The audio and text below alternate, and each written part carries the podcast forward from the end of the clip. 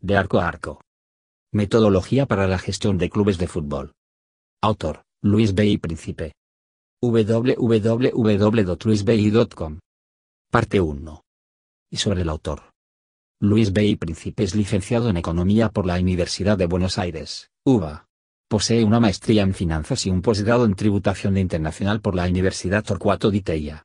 Además, es egresado summa cum laude de la maestría en Administración de Empresas, MBA, de la Universidad Católica Argentina, UCA, con especialización en gestión deportiva, en la que recibió el premio Enrique Sau al mejor promedio y trabajo final. Cuenta con más de 10 años de experiencia profesional en empresas Fortune 100 y en B4S, desarrollándose principalmente en las áreas de impuestos y finanzas. Actualmente, combina su trabajo como speaker, investigador y consultor vinculado con el deporte, con su rol de VP Global de Tax Planning en una fintech local. En cuanto a su vinculación con la industria del deporte, lideró adquisiciones de clubes en España, fue director general del Burgos Club de Fútbol, asesoró a dirigentes y clubes de diferentes países, fue miembro de la comisión fiscalizadora del Club Atlético River Plate y candidato a vicepresidente, y luego a presidente, de dicha institución. Además, ocupó diversos roles en otras asociaciones vinculadas con la industria deportiva. Computadoras para todo el mundo. Si bien en términos relativos, la industria del fútbol representa una pequeña porción del producto global, y ninguno de los principales equipos del mundo accedería a los índices de las empresas de mayores ingresos de sus respectivos países, el deporte en general, y este en particular, representan un interesante fenómeno de estudio en diversos ámbitos, el fenómeno sociológico con su costado más pasional, recordando que, según diversos académicos y reputados social economists, el objetivo de los clubes es maximizar la satisfacción de sus fanáticos, con toda la carga emocional y responsabilidad dirigencial que eso implica. La economía del deporte como interesante y creciente campo de estudio y el manejo diario de los clubes desde la perspectiva de sus gestiones y finanzas. Me motivó a escribir este libro, por un lado, la continua aseveración por parte de los dirigentes históricos del fútbol, tanto en mi país como en el resto de los países que conozco, respecto de que esto es fútbol, no es una empresa. Pero, por el otro, haberme cruzado con otros dirigentes que, conscientes respecto de la necesidad de profesionalizar la gestión, creen estar haciéndolo mientras que, para el ojo acostumbrado a las metodologías de trabajo en grandes corporaciones, no lo hacen tanto. El siguiente diálogo, increíblemente verídico, del que fui testigo en un importante club de fútbol quizás resuma un poco este último punto. Tenemos que profesionalizar la gestión. Tenéis razón. Voy a comprar computadoras para todo el mundo. Para escribir este humilde libro, cosa que hago sin dejar de avergonzarme, puesto que respetados gestores y profesores ya han escrito mucho en la materia, utilicé como guía una metodología que creé particularmente pensada para la adquisición de sociedades anónimas deportivas, SATS, pero que sirve como manual para gestionar clubes de fútbol dada su estructura esquematizada y puntillosa metodología, cosas que a nuestro fútbol le hacen buena falta. Aclaro, y verán más adelante por qué, no estoy a favor de las SATS, menos en mi país y mucho menos en el club del que soy socio e hincha. La metodología que crea la hora de abordar la compra de una SA y el posterior takeover se llama DEBAT, por diagnóstico, evaluación, valuación y transición, y su aporte excede las SATs, porque si bien todas las aristas que me preocupan fueron analizadas mediante el debate en el marco de una operación de adquisición de una SAD, acaba por explorar los determinantes del valor de los clubes de fútbol, analiza las principales fallas en la gestión, propone mejoras para la profesionalización de la disciplina y plantea un posible cálculo del valor de los clubes, que, según mi trabajo, no pueden evaluarse mediante las metodologías tradicionales producto de particularidades que se ven más adelante, que termina brindando una guía para sus direcciones financieras respecto de cuáles variables seguir de cerca. Juego o negocio, o ambas. Sin dudas reconocemos la necesidad de trabajar en la búsqueda de una creciente profesionalización de la gestión del fútbol aunque en gran parte de la doctrina hay consenso acerca de que los clubes de fútbol deben ser gestionados como democracias y no como organizaciones, consenso al que adhiero con todas mis fuerzas. Dichas democracias deben también regirse por propósitos, metodologías de trabajo y estructuras de gobernanza que permitan alcanzar esos objetivos del mismo modo que lo hacen las corporaciones más exitosas. En este trabajo exploraremos los desafíos más habituales que enfrentan los clubes de fútbol y que son ampliamente abordados por la academia, entre los que resaltamos los siguientes puesto que en mi experiencia son aquellos que mayor impacto generan en la gestión diaria. La alta proporción de personal voluntario, que destina parte de su tiempo a colaborar con el club pero que, a pesar de la gratuidad con que lo hacen, presentan como contrapartida grandes desafíos a la hora de abrazar la cultura organizacional, los procedimientos y, fundamentalmente, los cambios. Importantes debilidades en los gobiernos corporativos de los clubes, con sistemas de contrapeso que vuelven difusa la línea entre la gestión y el control, y producto de las cuales no se desafían regularmente las metodologías de trabajo en búsqueda de la mejora continua. Como habitualmente se dice en el sector, el fútbol es una de las pocas industrias en donde los resultados de la gestión se ven semana a semana, cuando al equipo le toca jugar. Este sesgo hacia la inmediatez atenta muchas veces contra una correcta planificación y, luego, con sostener lo planificado. En relación con el punto anterior, en la industria del fútbol, como en pocas otras, se ponen permanentemente en juego las pasiones y los egos, y los dirigentes no escapan muchas veces a esa realidad. Esto los condena en algunos casos a la toma de decisiones carente de métodos.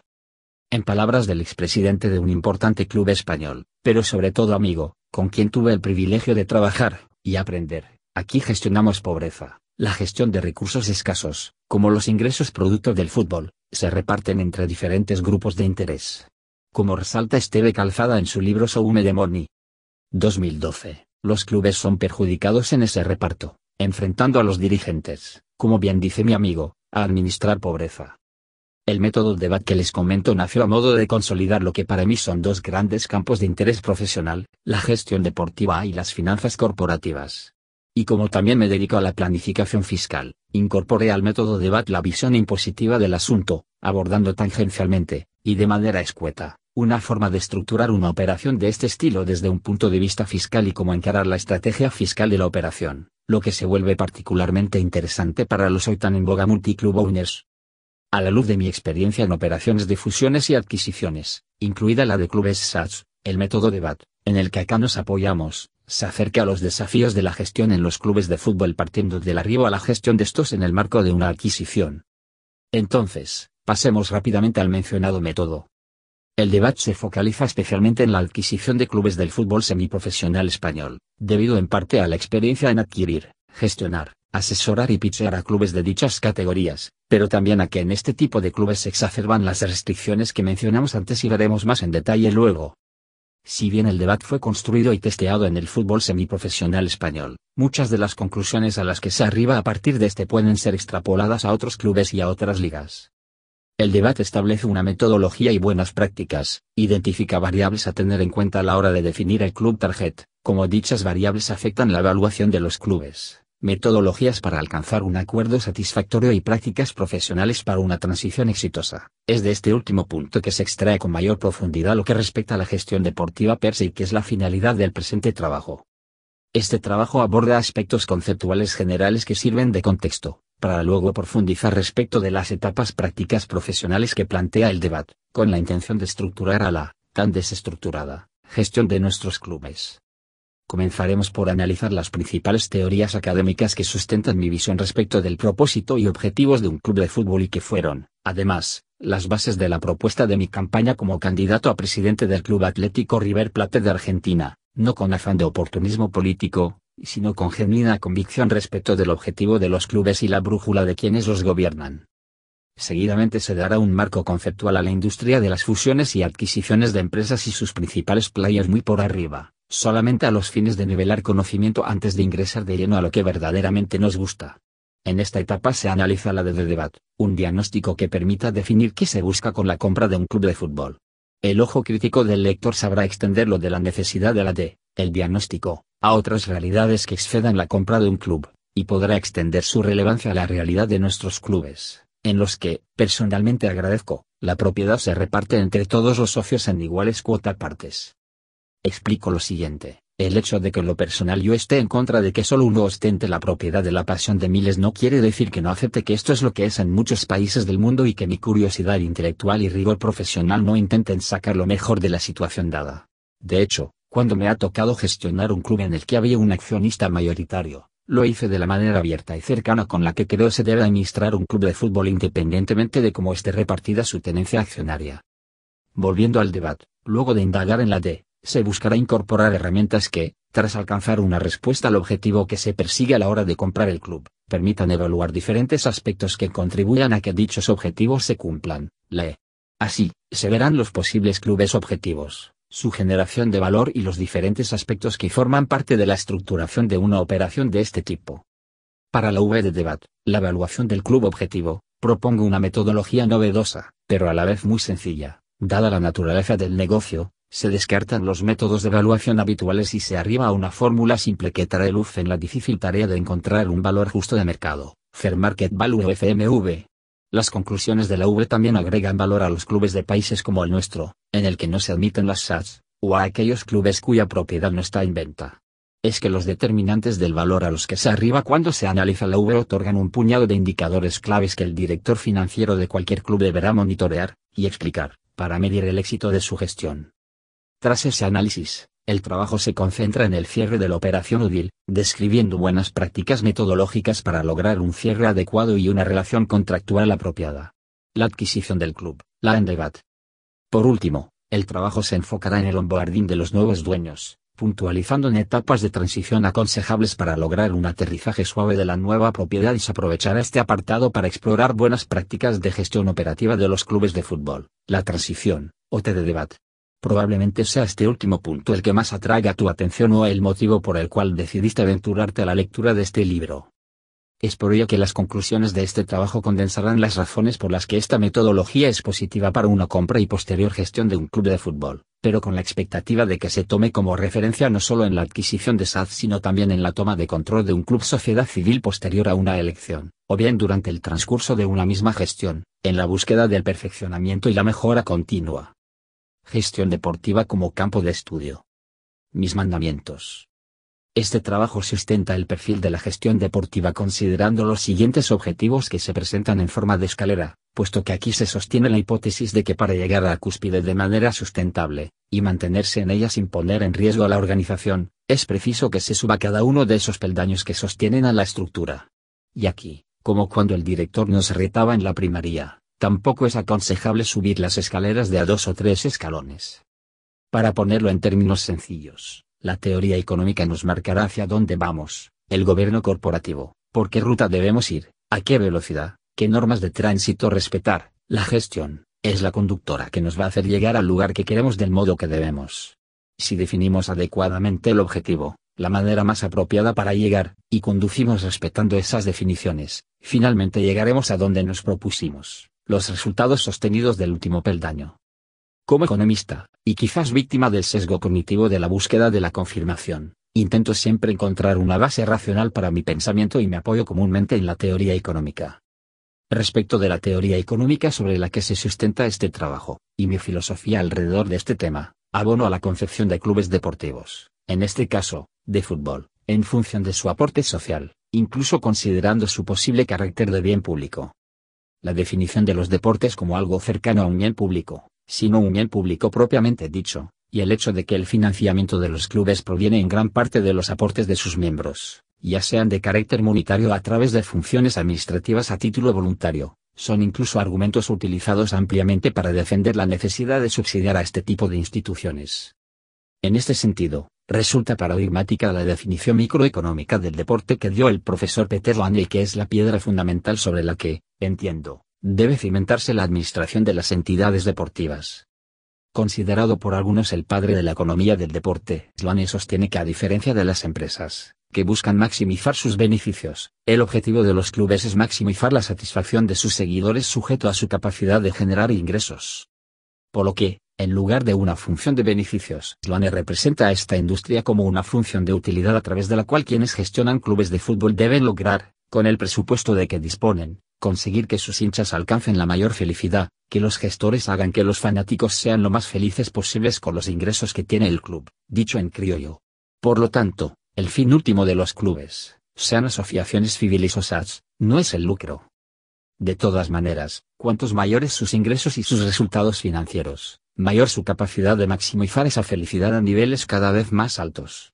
Pero que quede claro que, según Joane, los ingresos no son el fin en sí mismo, sino los medios para alcanzar el principal objetivo. Por otra parte, que el objetivo de un club no sea ganar plata no quiere decir que no deba ser gestionado de manera eficiente. Aquí se hará referencia a la gestión eficiente de los clubes luego de analizar el gobierno corporativo de estos, apartado en el que se incorporarán pilares fundamentales de la gestión deportiva como la transparencia, la comunicación y la participación. Un gobierno corporativo sólido es el punto de partida para el tercer escalón de la tetralogía propuesta, una gestión eficiente y profesional de sus recursos. Cada uno de los tres peldaños anteriores es condición necesaria para la obtención de resultados deportivos y servicios sociales sustentables, conducentes al fin último de un club de fútbol, la mencionada felicidad de sus aficionados. Alineados Coslane, parte de la doctrina ubica a la performance deportiva y a los logros sociales como dos de las tres clases en que se agrupan los objetivos principales de un club. Susanto y Fulbari, 2019, señalan que, trascendiendo a Sloane y otros académicos del siglo XX, en el siglo XXI el interés por la profesionalización en la administración de los clubes se desarrolló exponencialmente producto de una creciente curiosidad en el deporte como campo de estudio, debido a un aumento de la cantidad de profesionales dedicados a la gestión deportiva y su creciente nivel de sofisticación. El involucramiento de profesionales especializados de diversos campos significa una oportunidad para las siguientes ventajas en la industria del deporte. Mejora en la planificación. Pensamiento e implementación estratégicos mayor evolución y control.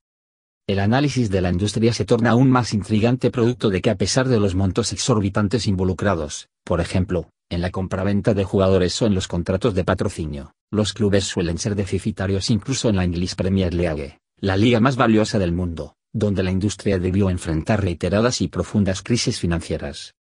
Los apremios financieros de una parte importante de los equipos de fútbol a nivel global son sorprendentes considerando que Stefan Szymanski y Ron Smith definen al fútbol como un producto popular, sin sustitutos perfectos y con una demanda inelástica. Los autores concluyen que esto se debe a una falta de coordinación de los clubes.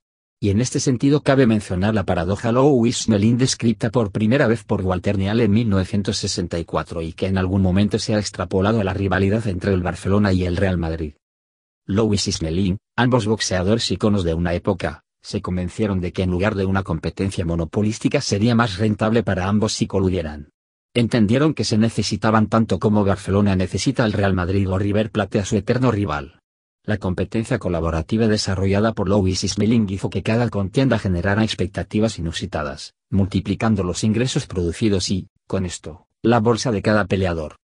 Szymanski y Smith no ven con claridad que una actitud de este estilo suceda de manera generalizada en la industria del fútbol, dando lugar a burbujas que resultan de, por ejemplo, luchas encarnizadas por talentos, que acaban inflacionando el mercado y demostrando que la inversión en adquirir jugadores no termina de plasmarse en resultados deportivos y, por ende, no logra autofinanciarse.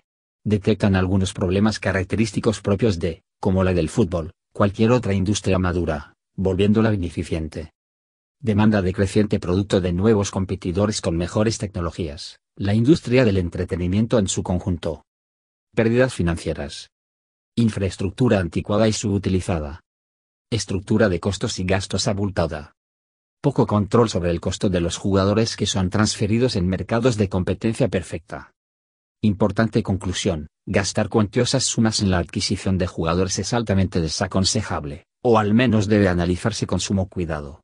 Las guerras entre los clubes por hacerse del talento, inflando sus precios, suelen beneficiar a todos menos a los clubes.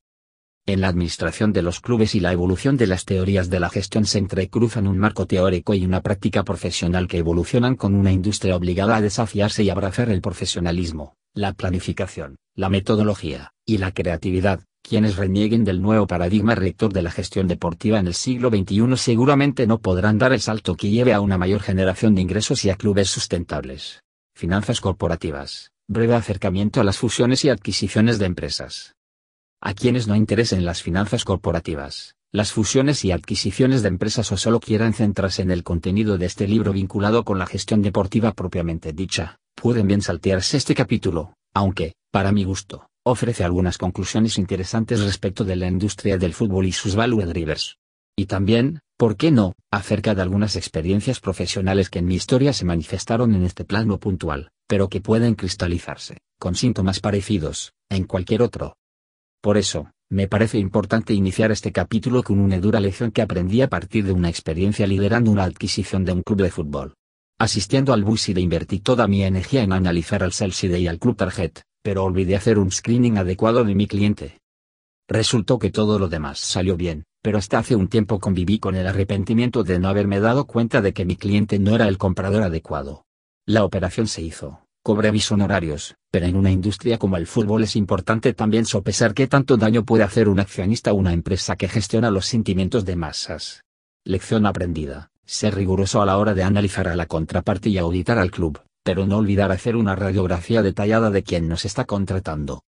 Como atenuante a tal experiencia, pero sobre todo para que el lector tenga en cuenta la rigurosidad y cuidado profesional que se debe tener a la hora de llevar adelante un proceso de este tipo, de acuerdo con James Sagner, 2011. El 75% de las fusiones y adquisiciones no acaban de cumplir con las expectativas de alguna de las partes involucradas.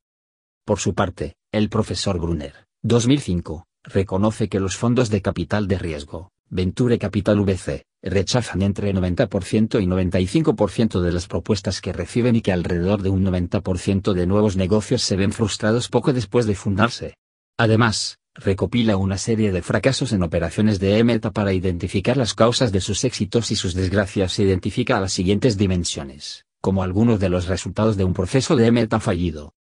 Destrucción del valor de mercado. Inestabilidad financiera. Daño en la posición estratégica. Debilidad organizacional. Daño reputacional. Violación de normas éticas y legales. Dentro de las causas de los fracasos, Brunner menciona algunas como las vinculadas con cuestiones de gestión imputables a los ejecutivos involucrados, errores estratégicos relacionados con la adquisición de empresas alejadas del core operativo del adquiriente o que tanto el comprador y la empresa target son un buen fit ya sea si se analizan sus posibilidades financieras o su cultura organizacional, por ejemplo. Además, puntualiza que la mayoría de los fracasos ocurren cuando las fusiones o adquisiciones se dan en un mercado alcista, o más bien, burbujeante. Según Brunner, seis factores permiten entender estas fallas. Complicaciones en el negocio en la operación que no fueron interpretadas ni corregidas. Falta de flexibilidad.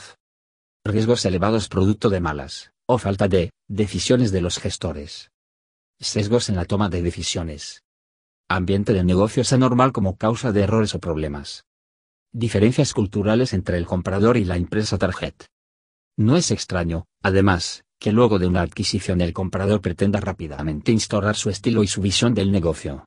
De acuerdo con Jack Welch, en su libro Winning, es importante adosar a cada iniciativa de cambio, propósitos y objetivos claros. Que todo ello se comunique de manera clara y transparente, dado que el cambio no va a ser exitoso si los colaboradores no se lo apropian. Pero primero, estar convencidos de la sustancia y la necesidad detrás del cambio, en una industria en la que, como se dice en España, los nuevos dueños suelen ingresar a los clubes como elefante en cacharrería. Podrá apreciar el lector que lo antedicho no se circunscribe solamente al contexto de la compra de un club, sino que más bien es un sesgo habitual cuando alguien nuevo toma control de un proceso, no necesariamente clubes de fútbol. Veremos más adelante la importancia de las curvas de aprendizaje, es por ello que el proceso de cambio debe ser ordenado y tener un propósito. El cambio por el cambio mismo es un sinsentido. Una vez que se detecta la necesidad de cambio producto de propósitos y objetivos claros y que ambas cosas son comunicadas de manera transparente, es importante también detectar a los promotores y a los detractores del cambio. Welch sugiere llegar a un acuerdo amable para que estos últimos se convenzan del cambio o abandonen la organización. Son habituales las resistencias. Sobre todo, cuando una persona no entiende el motivo del cambio o lo entiende, pero no lo comparte, es víctima del sesgo relacionado con que aquí las cosas siempre se han hecho así, particularmente habitual en el fútbol, o tiene miedo de perder su trabajo. Es importante en estos casos dialogar con la persona para que entienda los motivos tras el cambio.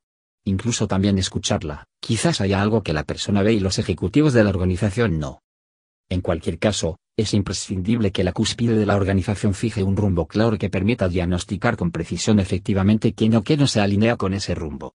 Si el accionista ingresa como elefante en cacharrería no tiene claro el rumbo, lo modifica permanentemente, o no lo plasma en papel de manera planificada, difícilmente la organización identifique hacia dónde ir y cómo, y se pueda detectar sin temor a equivocarse quiénes deben y quiénes no ser parte de esa transición. Tipos de operaciones. Cuando se habla de fusiones y adquisiciones se puede hacer referencia a un gran abanico de operaciones que van desde la venta, o spin-off, de una unidad de negocios, hasta una oferta primaria de acciones. OPA o IPO por sus siglas en inglés. Sin embargo, en este trabajo se explorarán sucintamente aquellas que son más habituales cuando se trata de la compraventa de clubes de fútbol o que pueden ser aplicables al objeto de este estudio solamente a los fines de dar un marco conceptual al lector. Lo hacemos sin afán de ser extensivos o detallistas, solo para saber dónde estamos parados e hilar el apartado anterior con el tema que nos compete. La estructura de la operación variará de acuerdo con las dimensiones del club target, la división en la que compita, y, por ende, su valor, pero comúnmente los clubes de fútbol son comprados por personas físicas, ya sea a título personal o a través de una sociedad constituida a tales fines, o por fondos de capital privado, en adelante fondos de private equity o PE.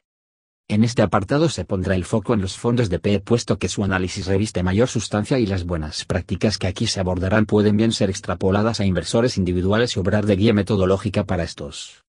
En definitiva, lo que más nos importa de esta manera de pensar para la que nos apalancamos en un meta es que sirva de base para una metodología más rigurosa a la hora de gestionar clubes.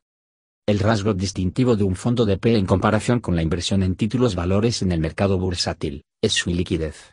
Habitualmente estos fondos tienen un horizonte de inversión que va desde los 5 a los 10 años y una estrategia de salida consecuente con la rentabilidad buscada y los riesgos que tiene permitidos. Private Banques de la industria del fútbol consultados establecen un periodo de entre 3 y 5 años para obtener los resultados esperados antes de salir de un club, y reconocen que la salida más usual es la venta a otro fondo de PE. Un deal habitual en esta industria es el de adquirir un club con historia y potencial, financieramente ordenado, pero en un mal momento deportivo. Y aquí estamos hablando solamente de crecimiento orgánico. No estamos metiendo en la ecuación el crecimiento sistémico producto de, por ejemplo, un creciente valor de la liga en la que los equipos compitan, el acceso de nuevos sponsors y demás cuestiones no contempladas. La probabilidad condicional de que un club ascienda cuatro categorías para llegar a la liga dado que ascendió desde 2DA previo a haber ascendido desde 1 RAFEF, previo a haberlo hecho desde 2 DARFEF, es solamente de 0.001%. Esto arroja un valor esperado del club cercano a cero, un argumento en favor de que quien invierte en un club de fútbol, suponiendo que dicha inversión no es parte de una cartera cuidadosamente diversificada, es todo lo contrario a un averso al riesgo, argumento que se esgrimirá más adelante para desafiar la aplicación de las metodologías de evaluación habituales en esta industria en particular. La reflexión anterior tiene como objetivo distinguir una estrategia de salida habitual de fondos que adquieren clubes de fútbol. Demostrar la dificultad de cumplir con ese objetivo, pero también reconocer que hay clubes que lo lograron argumentar acerca de la necesidad de una gestión profesional como medio para dotar de mayor probabilidad de éxito a una inversión en un universo en el que la administración de los clubes suele ser más artesanal o, aún no siéndolo, cuenta con recursos sumamente escasos, el fútbol semiprofesional de 2 DAFEF y 1 RAFEF. Descartar el valor esperado de la compra de un club como método de evaluación del mismo a precios corrientes de mercado coincidir en que el horizonte de la inversión de un fondo de PE cobra todavía más relevancia en una industria en que la planificación, la paciencia, pero también ser un risk taker, guarda absoluta coherencia. De hecho, respecto del último punto, hay un fondo de PE muy reconocido en el fútbol semiprofesional español que compra clubes en un RAFE con la estrategia de ascenderlos y salir y que, si no consiguen el ascenso antes del quinto año, salen de todas maneras asumiendo el costo hundido de la inversión realizada para conseguir el malogrado ascenso pero conscientes que, de no hacerlo, el valor total de su cartera a lo largo del horizonte temporal que dure su mandato va a arrojar pérdidas. En este sentido, es importante prestar atención a los fondos de capital de riesgo, VC. Los fondos de VC son parte de la familia de fondos de PE, enfocados particularmente en empresas en creación o que se encuentran en una etapa temprana de su ciclo de vida por su naturaleza, asumen riesgos mayores con la expectativa de ser parte del capital social de la firma, apostando a subside, y recoger toda la rentabilidad del proyecto desde su gestación.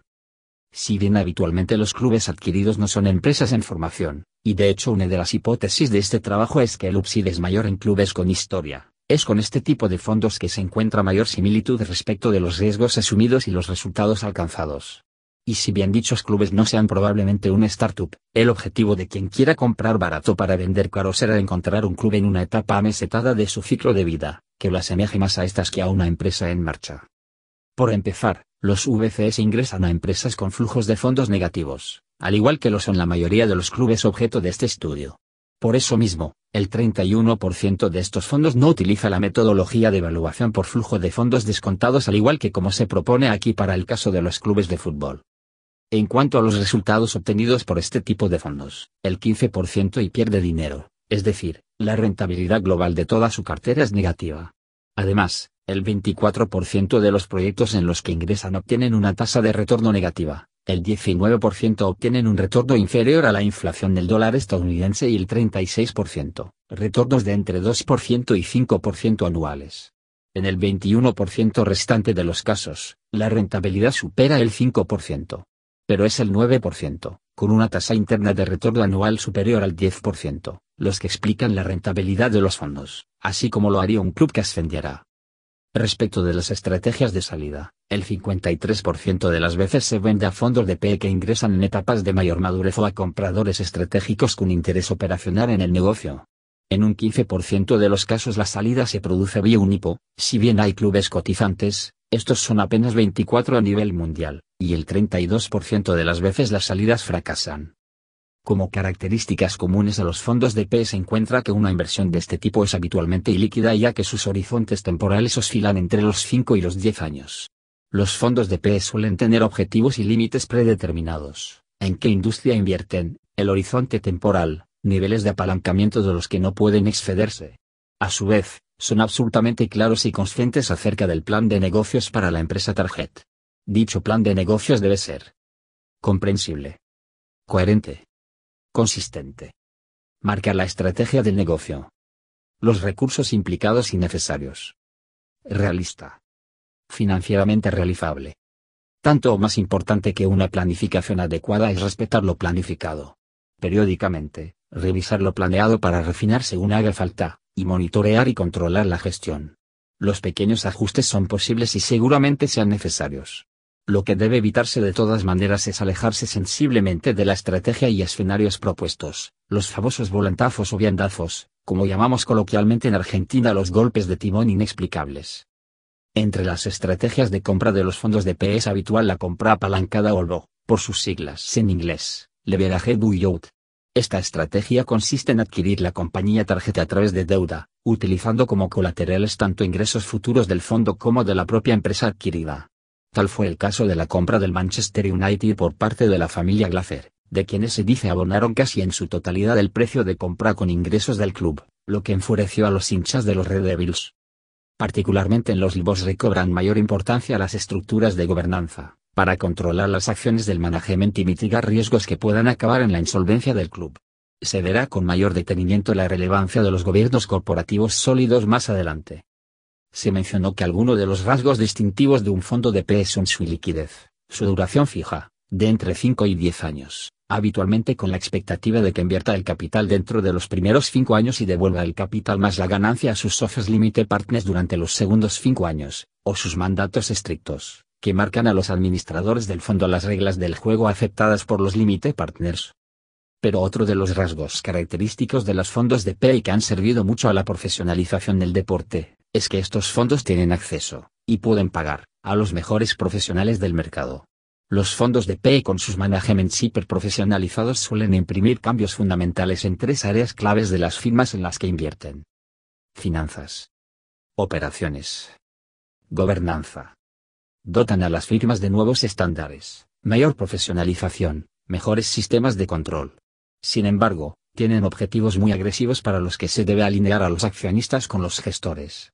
Habitualmente generan fuertes incentivos económicos para que en el plazo previo a ejecutar la estrategia de salida, todos los stakeholders se alineen fuertemente con la creación de valor. El análisis y la ejecución de una operación por parte de un fondo de PE se divide en dos partes fundamentales, la tesis de la inversión y el análisis de la operación. Respecto de la segunda parte, esta se abordará en el apartado siguiente. Acerca de la tesis de la inversión, esta aborda cuestiones estratégicas relacionadas con el atractivo de la empresa, sector, operación, objetivos y contesta preguntas como ¿Por qué interesa a la compañía? En este caso, el club. ¿De qué manera se logra que esta inversión sea rentable? ¿Cómo se va a financiar la operación? ¿Cómo se desarrollará la estructura de propiedad? ¿Cuál es el plan de creación de valor? ¿Cuál es el horizonte temporal esperado? ¿Cuál es la estrategia de salida? Desde ya, esto es parte de un proceso iterativo que se irá ajustando a medida que la dinámica afecte la tesis original. Algunos factores claves para los fondos de PE a la hora de abordar una empresa. El management, los nuevos managers, los anteriores. El negocio, sus productos y marcas. El tipo de industria. La evaluación. El flujo de caja esperado. La tasa de retorno de la inversión. Análisis de la operación, estructura de un deal. En una operación de este estilo es aconsejable no saltearse ningún paso dentro de la metodología y procedimientos que la práctica habitualmente aconseja. En este sentido, en una compraventa de cualquier empresa, se sugiere recorrer cada uno de los pasos bajo el supuesto de que en operaciones de este tipo no son infrecuentes los escenarios de información asimétrica e incompleta. En lo que respecta al fútbol propiamente dicho, aprovechemos los pasos que Daniel Hay, 2019, identifica con la mirada puesta especialmente en la compraventa de clubes. El proceso suele comenzar con un agente que actúa para un club vendedor, o en representación de alguien con voluntad de comprar un club, sondeando en búsqueda de una contraparte interesada. Una vez identificado el club que interesa, se comienza a analizar la información más superficial del club, infraestructura, jugadores, divisiones inferiores. Si la información del punto anterior satisface al potencial comprador, este pedirá a algún abogado, contador o analista de negocios que manifieste el interés al club.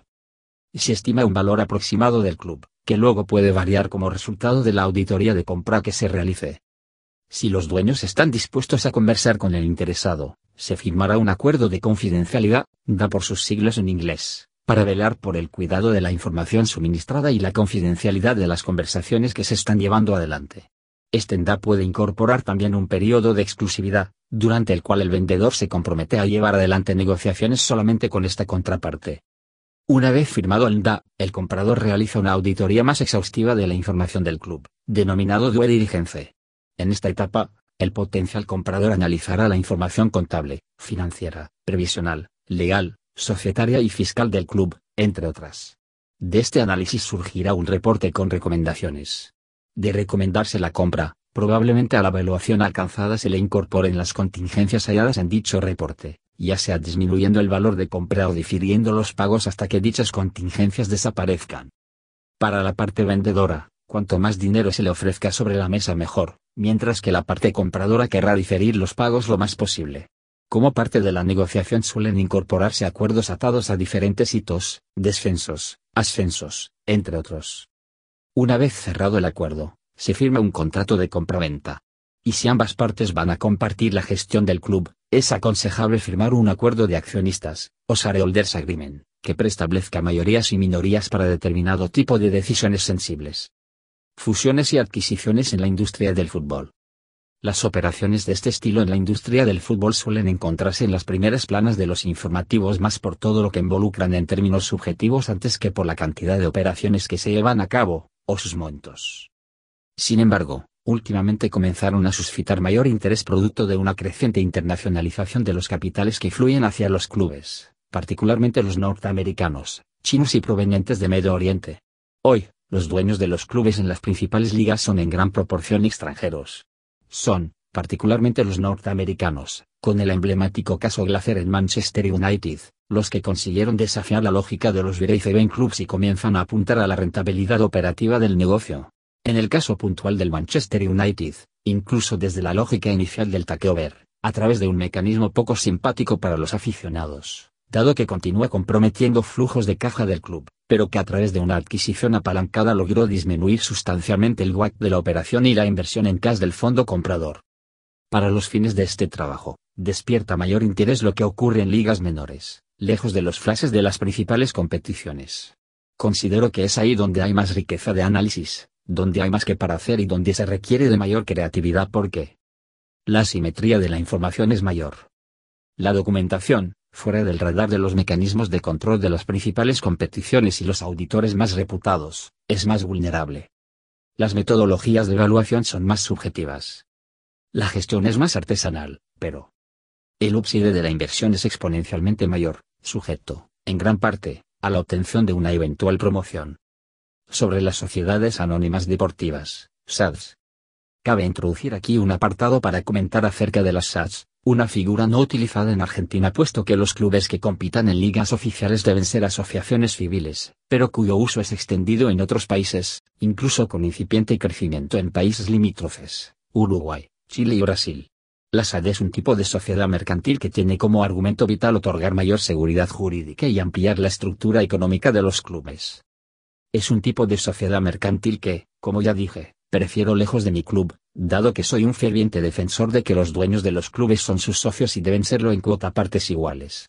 Veremos debajo por qué también creo que, lejos de lo que se quiere instalar, las SAS no son en lo más mínimo una panacea para los problemas habituales de nuestros clubes. Esta descripción no pretende ahondar en cuestiones legales sino, por un lado, hacer una introducción de las mismas, como la personería jurídica que admite que los clubes tengan dueños legítimos, y, por otro lado, analizando fundamentalmente qué significado tienen desde dos puntos de vista principales a los que se abrazan con mayor frecuencia los detractores de las asociaciones civiles. El financiamiento. La seguridad jurídica. El primer punto está atado con la posibilidad que brinda este vehículo de que los clubes sean propiedad de una o más personas puesto que, a diferencia de las asociaciones civiles, las SADs pueden ser financiadas también vía colocación de acciones. La diferencia fundamental respecto del financiamiento en uno y otro caso es que las necesidades operativas de fondos, NOF, y las inversiones en el caso de las asociaciones civiles podrán ser solamente financiadas a través de deuda o de resultados positivos acumulados.